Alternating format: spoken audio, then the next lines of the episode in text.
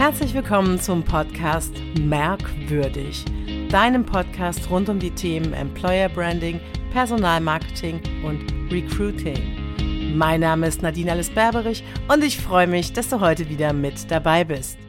Schön, dass du heute wieder eingeschaltet hast.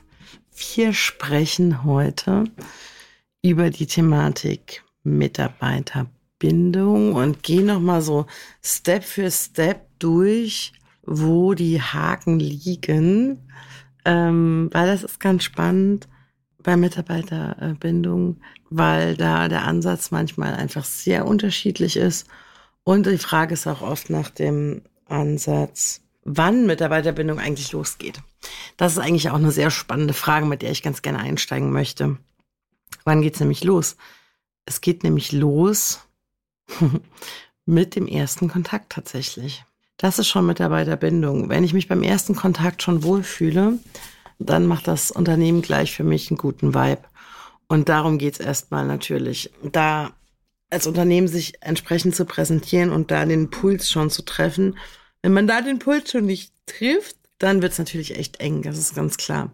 Das ist noch nicht entscheidend am Ende wenn jemand wirklich einen neuen Job sucht, wenn jemand wirklich Interesse hat, warum auch immer. Die Frage ist ja auch immer, warum bewirbt sich jemand, wo ist das Interesse? Äh, möchte jemand wirklich ähm, bei, bei ganz großen Unternehmen ist das so, ähm, da wollen viele wegen des Namens hin, ne, wegen der Marke. So, wenn wir mal die großen Automarken zum Beispiel haben, ich fuchtel hier mit meinen Händen oben rum, so, ja, die großen Marken äh, ähm, und das gilt auch in der Industrie. Ähm, ich möchte auch so ein paar nennen, so Lufthansa zum Beispiel auch immer so eine große Marke, dass man da vielleicht arbeiten möchte. BMW war immer so ein, weiß ich auch nicht, gar nicht so warum, aber so ein Ding. Und dann hast du so SAP, also auch diese ganzen Sachen im Bereich im IT in Anführungszeichen, die auch alle ihren äh, normalen Unternehmens, ähm, äh, ihre ganz normale Verwaltung haben zum Beispiel. Aber das ist so das Thema bei so großen Marken, wo man dann so hinschaut. Und das ist natürlich, äh, kann ich einer ähm, mittelständischen oder kleinen Autowerkstatt nicht äh, die Attraktiv Attraktivität verleihen, äh, im Sinne von, wenn eben jemand zu ähm, BMW möchte oder, oder anderen, jetzt habe ich mal nur BMW gesagt, aber ich, BMW war immer so ein Ding irgendwie gefühlt. Also für mich jetzt nicht, aber ähm, äh, kam zumindest bei mir immer so an. Und das ist so ein bisschen, da liegt so ein bisschen der Hund begraben, dass wir ja ganz schnell auch aufgeben, weil wir sagen, okay, mit den ganz Großen können wir als Mittelständler oder sogar als kleines Unternehmen gar nicht mitstinken sozusagen. Aber es gibt auch welche, die wollen das gar nicht. Also das ist ganz spannend. Ich zum Beispiel, mal in die, in die eigene Historie gucken, da kann sich jeder auch mal selbst, selbst mal ähm, sozusagen äh, ans Herz greifen oder auf den Zahn fühlen. Was habe ich hier heute? Habe ich äh, erfinde ich neue ähm, Sprüche und überlegen, wie attraktiv das ist. Ähm, äh, das kann auch zum Beispiel bedeuten sowas wie öffentlicher Dienst, auch sowas wie äh, Polizei oder Lehrer. Auch das wäre so ein Ding im übertragenen Sinne es das auch eine Marke. Und Marke bedeutet, was bedeutet das am Ende immer? Sicherheit. Weil bei allen Dingen, wo eine Marke und wo wir ein, wo wir ein Label drauf haben, ist das Thema Sicherheit. Ähm, das können wir auch sagen bei, äh, bei ähm, ja, wir stufen Marken unterschiedlich ein in Wertigkeit und Sicherheit im Sinne von, da kann nichts schiefgehen. Das ist auch bei Klamotten äh, unterbewusst so, dass man denkt, dass wenn da ein Label dran ist und es könnte auch ein Discounter-Label sein. Also auch sowas wie H&M, jetzt mal ganz blöd rausgesagt, äh, könnte auch sein, so ja, steht halt für die und die Qualität. Ne? Also nicht jetzt die äh, beste Qualität, aber wir wissen ungefähr, was wir erwarten können. Und das macht das Label aus. Und dann wird es auch interessant, wenn wir über das Thema äh, Mitarbeiterbindung im Mittelstand zum Beispiel sprechen. Ähm, wo können wir denn da ähm, wie soll ich sagen, ein bisschen kitzeln. Ähm, da sagen, es geht halt um das Thema Sicherheit auch am Ende und Beständigkeit. Und da sind wir eigentlich schon bei so einem ganz bedeutenden, ähm, ja, ich will mal sagen, ähm, ganz bedeutenden Indikator, was das Thema Mitarbeiterbindung ausmacht, nämlich als Unternehmen Sicherheit bieten. Und da geht es ganz oft in das Thema Kommunikation und offene Kommunikation. Und das sollte dann auch stattfinden. Und zwar von Anfang an, so wie ich es eben gesagt habe. Bereits mit dem ersten Gespräch. Ähm, das Thema offene Kommunikation oft wird schon in ersten Gesprächen überhaupt nicht klar abgesteckt, was, ähm, ja, was Sache ist. Und es bleiben Fragen offen oder man macht keine klaren Settings zum Thema offene Fragen. Und das meine ich auf der einen wie auch auf der anderen Seite. Ich erlebe das auch ganz oft bei ähm, Arbeitgebern, dass die dann sagen, ja, ich bin mir nicht sicher, weil hm, hm, hm, zum Beispiel Bewerber, Bewerberin hat das und das gesagt oder bei deren der Frage kam das und das und jetzt ist irgendwie schwierig und ähm, ich als Coach sage dann, gut, aber warum ist es dann nicht nachgefragt worden? Warum können wir nicht offen miteinander sprechen und sagen, hm, also das und das hm, ist bei mir so und so angekommen. Ist jetzt ein bisschen, bisschen unpraktisches Beispiel im Sinne von, ne? ähm, ist bei mir so und so angekommen oder bei uns. Und wir fragen uns, passt das zu dem, was wir uns hier vorstellen oder was hier Vorgabe ist oder wie es sein soll? Und dann kann man das einfach nochmal abfragen. Ähm, und auch im Nachgang kann man das nochmal abfragen. Weil je mehr Klarheit auf beiden Seiten ist natürlich, desto enger fühlt man sich miteinander verbunden.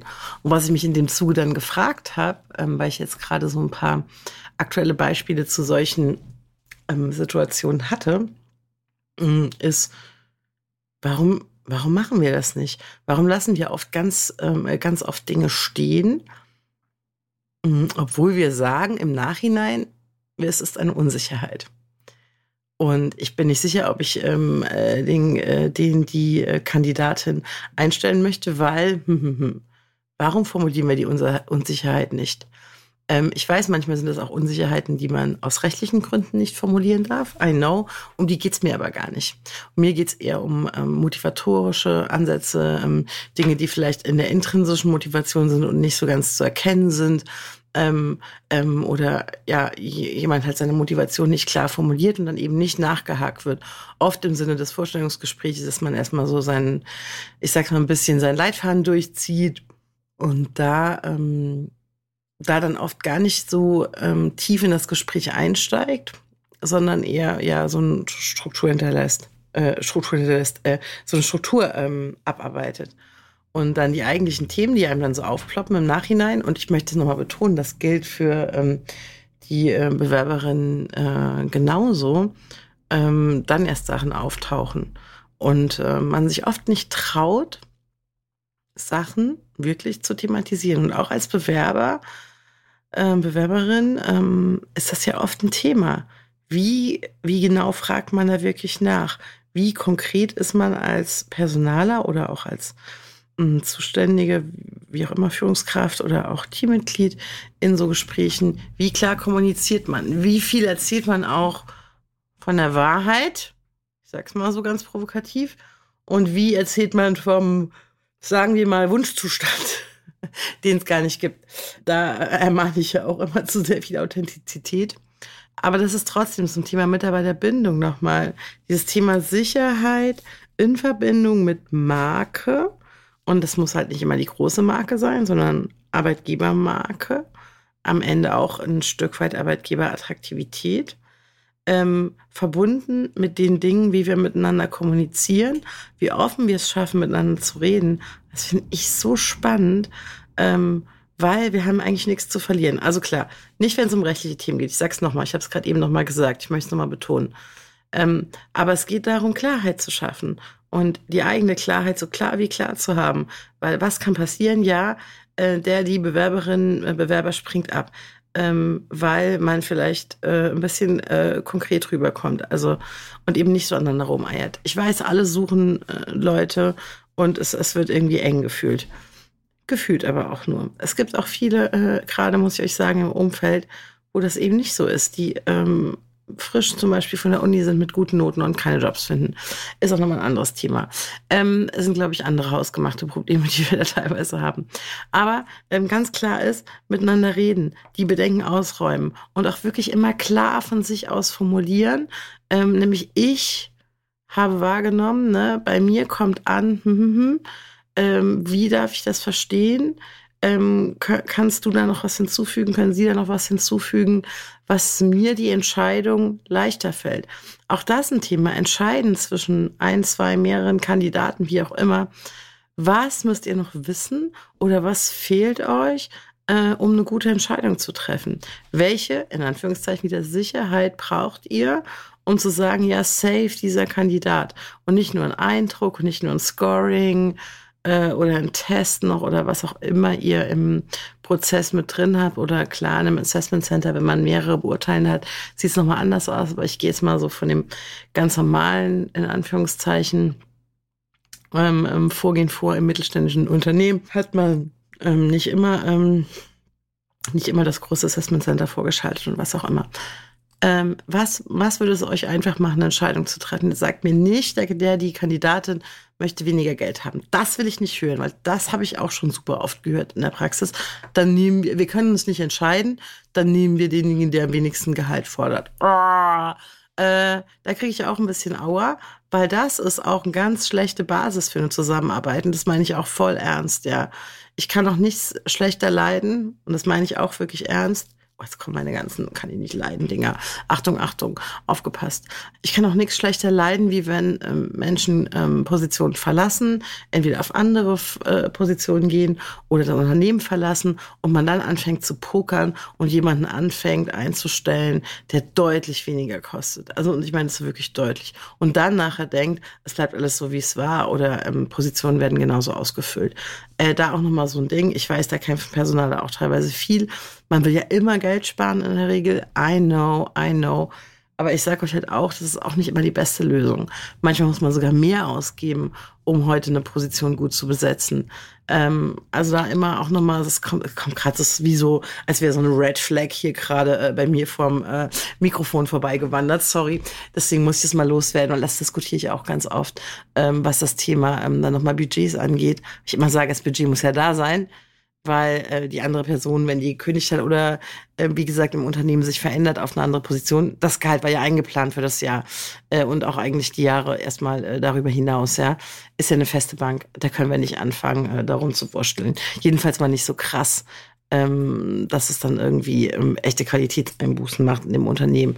Das vergessen nämlich dann irgendwie auch viele. So, Thema Sicherheit.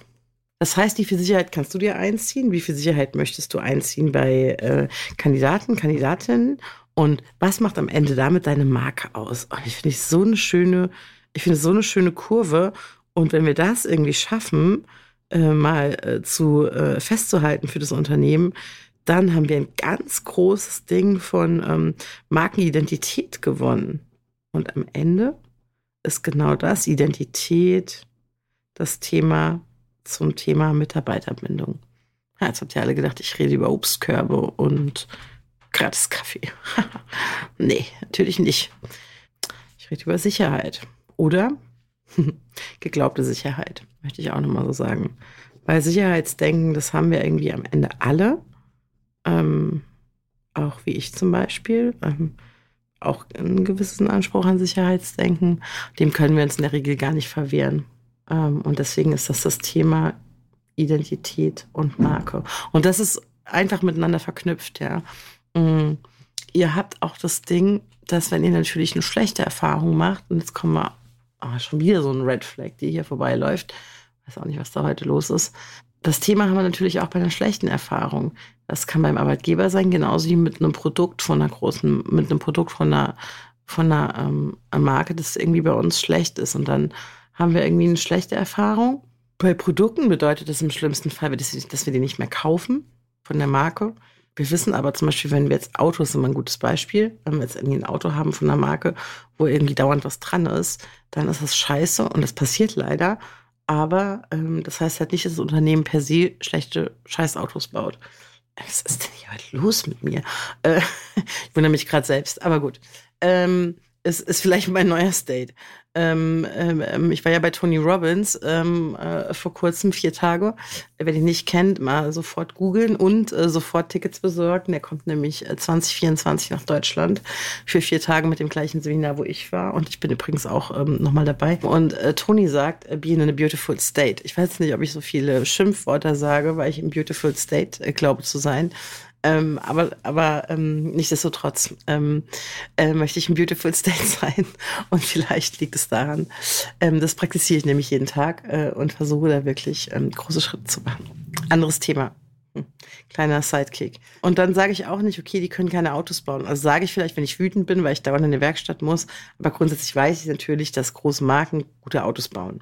Punkt. Sonst wären die nicht auf dem Markt, weil sonst würden die gar nichts verkaufen. Dann gibt es die schneller nicht mehr, als man gucken könnte.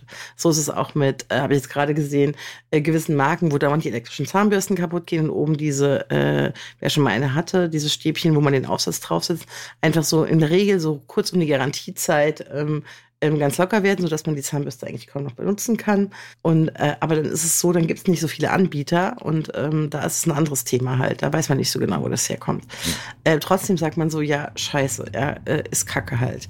Oder wenn man ein Handy hat, wo dauernd was dran ist, auch ein gutes Beispiel. Wenn man jetzt nicht gerade so ein mehr oder weniger No-Name-Produkt hat, wobei es das auch kaum gibt. Grundsätzlich liegt es dann eher vielleicht an einem Modell oder so, aber wenn ich jetzt ein, äh, ich sag jetzt mal iPhone habe, was dann kaputt ist oder so, dann habe ich halt echt ein Scheißgerät, dann wird es aber auch in der Regel sehr schnell ausgetauscht ähm, weil es halt dann auch irgendwie passiert, dass irgendwas nicht ordentlich verarbeitet worden ist oder so. Beim Arbeitgeber ist es ein bisschen anders, es ist echt ein bisschen härteres Geschäft. Ähm, wenn es da irgendwie verbrannt ist, ist immer die Frage, wie ist es verbrannt? Äh, wenn jemand geht zum Beispiel, da kommen wir wieder ein bisschen in das Thema Mitarbeiterbindung und Sicherheit. Was da passiert ist, ähm, wir reden ja heute häufig davon, dass es an den Vorgesetzten liegt, aber ist nicht, ja, kann man nie ähm, verallgemeinern. Ähm, kommt immer ein bisschen drauf an. Äh, lass ich mal so stehen äh, als Impuls. Die Frage ist aber dann, auch hier gibt es ja ganz jetzt oft das Thema ähm, Retention und ähm, Mitarbeiterrückgewinnung. Und ich habe jetzt auch gesehen, es wird äh, teilweise den Leuten so eine Art Freifahrtschein äh, mit der Kündigung oder was auch immer oder mit einer Auflösung mitgegeben, dass die sofort wieder zurückkommen können. Das ist natürlich jetzt auch wieder nichts komplett für den Mittelstand, weil da hat es dann vielleicht die, ähm, die ähm, die den Arbeitsplatz gar nicht mehr frei. Trotzdem ist Retention ein großes Ding. Und auch hier ist das Thema am Ende wieder Sicherheit. Also, warum kommen ähm, ähm, Leute zurück? Sicherheit. Die wissen, wo sie arbeiten, die kennen die Leute, die wissen, wie ist die Unternehmenskultur, ähm, etc. pp. Deswegen kommen Leute zurück. Das ist ein Sicherheitsaspekt. Sicherheit, Sicherheit, Sicherheit. Wie sagt der schöne Spruch? Safety first. Also auch hier kann man mit diesen Sachen werben. Und das ist auch eine schöne Frage übrigens, die man Mitarbeitenden mal stellen kann, wenn man mal die Sicherheitsfaktoren ähm, so abchecken will. Die sind ja auch bei jedem komplett unterschiedlich. Jetzt fange ich immer an, schneller zu reden, weil ich sehe, es ist schon 18 Minuten, ich will euch auch gar nicht so lange, will ich gar nicht so lange Folgen machen. Ähm, was sind Sicherheitsaspekte?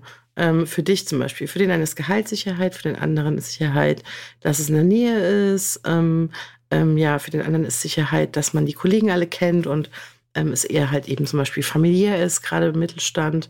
Ähm, und es gibt ganz viele unterschiedliche Faktoren. Und das ist total spannend. Schreibt mal eure Sicherheitsfaktoren auf ähm, und guckt mal, was die zu eurer Marke beitragen können. Und gleichzeitig sind das Faktoren in der Mitarbeiterbindung. Schön. Krass. Und da kommt, glaube ich, ganz viel zusammen, über, wo man über ganz viele Dinge diskutieren kann und ähm, ich würde es immer positiv formulieren übrigens. Ich würde nie sagen, was fehlt euch, dass ihr euch noch sicherer fühlt. Das erlebe ich mich auch ganz oft, dass Fragen so formuliert haben, sondern warum ähm, arbeitest du gerne hier und was, was fühlt sich sicher an bei uns? Das ähm, wären die entsprechenden Fragen, die man zusammenstellen müsste. Und da wird man wunderbare Ergebnisse kriegen. Oh, ich kriege ein Lächeln ins Gesicht, weil ich das äh, so richtig cool finde, ähm, darüber zu reden und ähm, da ein Unternehmen mich mit auseinanderzusetzen. Geil. ja, let's go. Also, ähm, ich hoffe, ich konnte euch ein bisschen Impuls geben. Jetzt habe ich so laut gebrüllt, dass der Pegel ausgeschlagen ist.